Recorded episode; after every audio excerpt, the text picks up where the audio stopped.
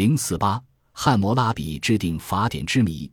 一九零一年十二月，由法国人和伊朗人组成的一支考古队，在伊朗西南部一个名叫苏萨的古城旧址上发掘出三块黑色玄武岩，依次将它们拼合起来，恰好是一个椭圆柱形的石碑。石碑高二百二十五米，底部圆周十九米，顶部圆周一百六十五米。上图下文，在石碑上半段那幅精致的浮雕中。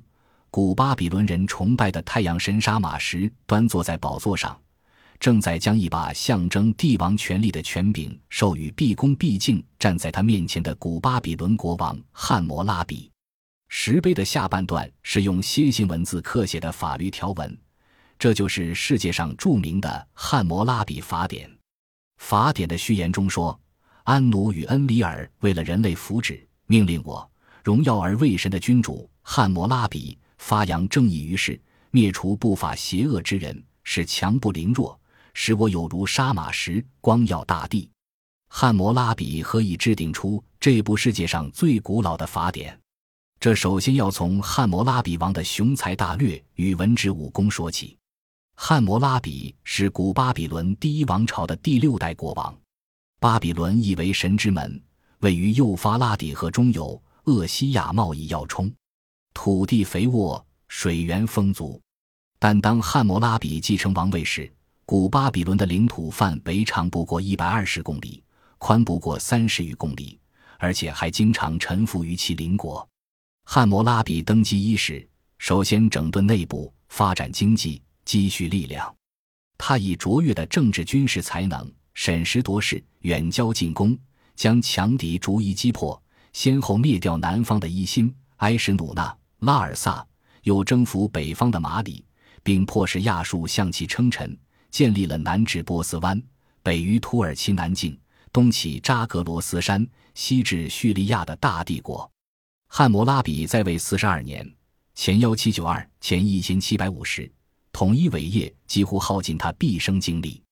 由于每天要处理的申诉案件太多，他便萌生了一个想法。让臣下将过去的零零散散的法律条文加以整理，并融进社会上已形成的习惯，编成了一部法典，作为管理国家的法律规范。汉谟拉比命人把法典刻于石柱上，竖立在巴比伦马都克大神殿里。这部法典共五十二栏，四千行，约八千字，由序言、正文和结语三部分组成。序言宣扬汉谟拉比受命于神。结语颂扬汉谟拉比的功绩。正文部分共二百八十二条，对诉讼手续、盗窃处理、租佃、雇佣、商业高利贷和债务、婚姻、遗产继承、奴隶地位等给予明确规定。汉谟拉比法典反映了古巴比伦社会由三个阶层组成：全权自由民阿维鲁，包括僧侣、贵族、高级官吏和商业高利贷者，也包括自由民。独立手工业者、无权自由民、牧师根奴，包括依附王室经济的纳贡人及其后代，充当常备军的士兵等。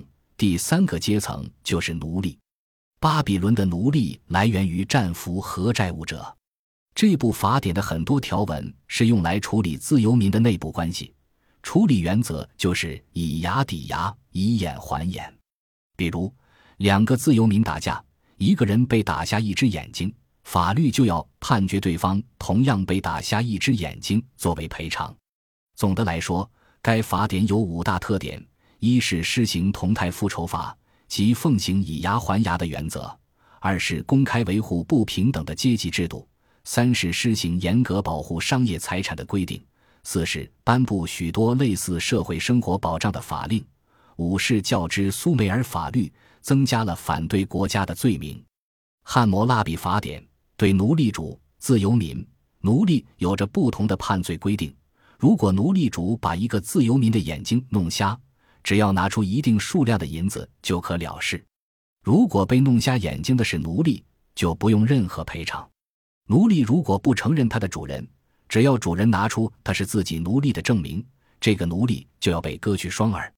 此外，法典还规定，逃避兵役的人一律处死。帮助奴隶逃亡或藏匿逃亡奴隶也要被处死。如果有人在酒店里密谋，而店主人不把他们捉起来，则店主人将被处死。正是依靠这部法典，汉谟拉比统治下的古巴比伦成为古代东方奴隶制国家中统治最严密的国家。也许汉谟拉比在世时并没有预料到，他为了维护自己的统治制定的这部法典，成为现存世界上最古老、最完备的法典。这部法典后来成为闪米特其他各族，如亚述人、赢勒底人和希伯来人制定法律的基础。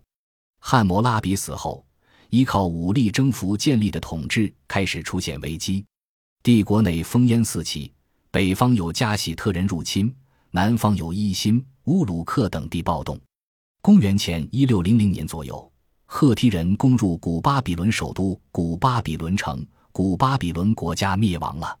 法典石柱的命运同样历尽坎坷。公元前一千一百六十三年，埃兰人攻占巴比伦之后，将法典石柱作为战利品带回苏彻。埃兰被波斯所灭后，波斯国王大流士一度将苏萨作为帝国首都。汉谟拉比法典又落到波斯人手中，到今天，他静静地置身在巴黎的卢浮宫博物馆。在颠沛流离中被埃兰王毁去的正面七兰文字，可以根据泥板文书进行校补，因此它可以说还很完整。本集播放完毕，感谢您的收听，喜欢请订阅加关注，主页有更多精彩内容。